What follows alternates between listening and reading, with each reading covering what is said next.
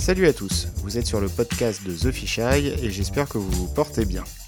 Aujourd'hui on parle d'une communauté naissante sur Twitter, les micro-novellistes. Mais qu'est-ce que c'est? Eh bien, une micro-nouvelle, c'est comme une fresque titanesque à la Ken Follett avec rebondissements, trahison, frissons, amour et tout et tout, mais en quelques lignes seulement.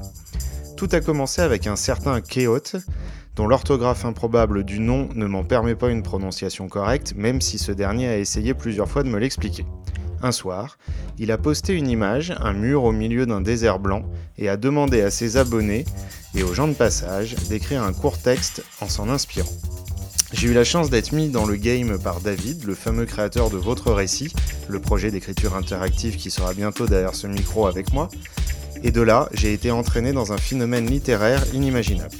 Nous avons été jusqu'à 40 participants, et il y a eu 51 épisodes pour cette première saison. Devait y en avoir 50, mais on a mal compté et on a été obligé de rajouter un épisode 0. Au fur et à mesure, les vidéos et chansons ou musiques ont parfois pris la place des images du début, nous offrant ainsi de nouveaux terrains de jeu. Tout le monde n'a pas sorti un texte à chaque fois.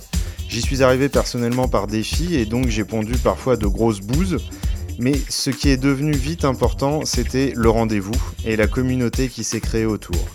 Nous avons même écrit un texte à quatre mains avec l'un des participants, un certain Mono, de son surnom, dont l'art du second degré décoifferait les visiteurs les plus puritains des réseaux, ce qui d'ailleurs ne leur ferait pas de mal. Chacun est venu avec son univers. Nous avons eu le droit à des poèmes, de la SF, de la fantasy, des textes comiques, des scénettes. Certains se sont servis de personnages de leur projet de roman en cours, d'autres ont tout créé de zéro, et certains ont même décidé de faire de leur texte un projet en soi sur Wattpad. Wattpad, vous connaissez tous, et on y consacrera un épisode bientôt.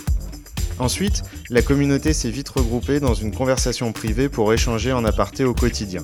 Dans un délire d'une de ses membres les plus emblématiques, nous avons décidé de nous appeler les oursins, et nous attendons avec impatience la saison 2, promise pour la rentrée. Pendant ce temps, nous sommes en train de regrouper les micro-nouvelles dans un recueil, sans trop savoir ce qu'on pourra en faire. On laissera le collectif décider, mais au pire, ça nous fera à tous un excellent souvenir. Et ça aura été 51 soirs d'affilée, un exercice d'écriture qui m'a personnellement aidé à travailler mon imagination et le plaisir d'offrir un texte à un lectorat de connaisseurs. Twitter, c'est souvent le lieu de la bagarre, ce qui ne me dérange pas car ça détend les articulations, mais c'est quand même très fatigant à la longue. Pour la première fois, je suis tombé sur une troupe tout à fait empathique et j'espère que cet enthousiasme perdurera. Pour trouver les micro-nouvellistes et participer à leur folie, c'est facile.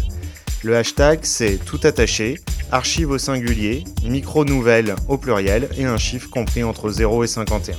Par là, vous trouverez tous les textes écrits par les oursins micro-nouvellistes, cette joyeuse bande qui m'a donné envie de rester sur Twitter et même de créer ce podcast pour mettre en avant les auteurs de l'ombre, les auteurs en devenir. Allez les voir, je compte sur vous pour les découvrir et les partager en masse.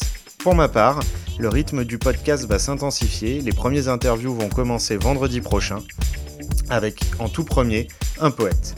Mais ça, vous le découvrirez tout seul. En attendant, vous aurez certainement le droit à quelques épisodes d'exploration des réseaux comme celui-ci. Je vous dis à très vite et d'ici là, soyez heureux.